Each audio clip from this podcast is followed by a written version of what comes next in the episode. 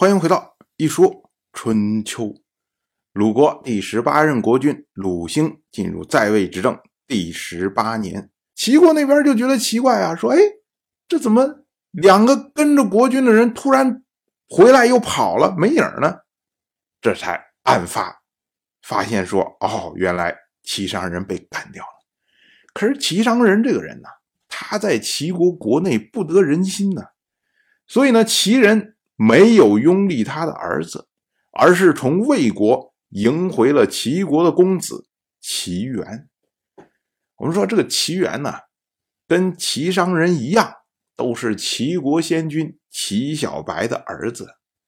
到现在为止，我们当时讲齐小白一共有六个有资格做国君的儿子。第一个是齐无亏，他是。在齐小白一去世，马上做了国君，然后马上就被杀掉了。紧跟着后面就是齐昭、齐潘、齐商人和这位齐元，还有一位呢，叫做齐雍。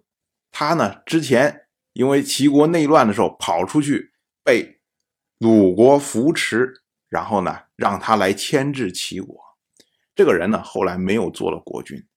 那么其他的这些轮流做。最终呢，是做到齐元这儿，这六个儿子总算被消耗完了。我们要说啊，这个齐元呢，之前在齐商人作乱的时候，曾经把位置要让给齐元，可是齐元没有坐这个位置。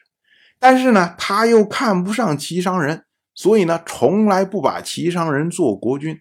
所以这两个人呢，搞不好闹闹闹闹闹掰了。所以呢，齐元。就回到了自己母亲的国家，他的母亲呢就是少魏姬，所以呢他回到了魏国。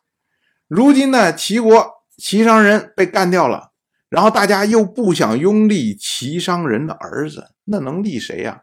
还得把齐元请回来，让他来做国君。我们说啊，齐国的先君齐小白已经去世了多少年了？可是呢，至今为止。齐国还没有走出齐小白他的光环。春秋记录这件事情，记录为齐人弑齐君伤人。我们之前讲，春秋记录的习惯就是标了谁的名字，就是错在谁。那如今把齐商人的名字标出来，也就是说，虽然齐人杀掉了自己的国君。但是呢，错在国君无道，该杀。同样是本年的夏天，六月二十一，鲁兴下葬。鲁兴在位一共十八年，在他刚继位的时候，当时呢晋国刚刚称霸，而鲁国刚和晋国举行了盟誓，所以呢，鲁兴继位之后呢，他把鲁晋之间的关系看得非常的重。当时晋国对鲁国有疑虑，所以呢，对鲁国进行了讨伐。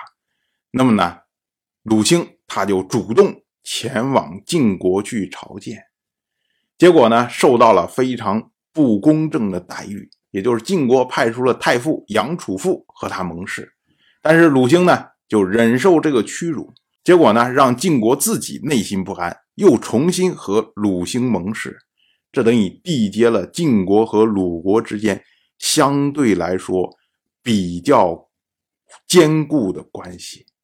此后呢，晋国在有其他诸侯问题的时候，就会拉鲁国一起来商量；而秦国拉拢鲁国想对抗晋国的时候呢，鲁兴一方面保持了和晋国的关系，同时呢。也和秦国建立了友好的关系。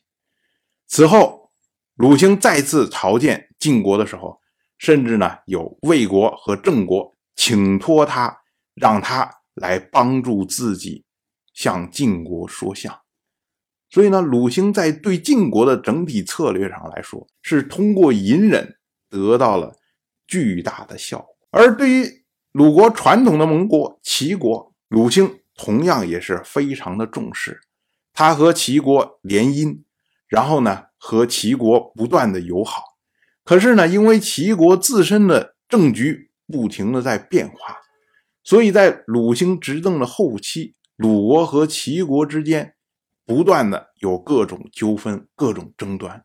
但是呢，鲁兴基本上是以息事宁人的态度处置。所以鲁兴啊，他在执政的整个期间呢，主要实行的是睦邻友好，尤其是和睦齐晋的政策。那么呢，给鲁国的民众以休养生息。安家乐业的机会，所以呢，鲁人依照世法，持惠爱民，曰文，为他定谥号为文，后世则称鲁兴为鲁文公。当然，我就这么一说，您就那么一听，感谢您的耐心陪伴。如果您对《一说春秋》这个节目感兴趣的话，请在微信中搜索公众号“一说春秋”，关注我，您不仅能得到《一说春秋》文字版的推送，还可以直接和我互动交流。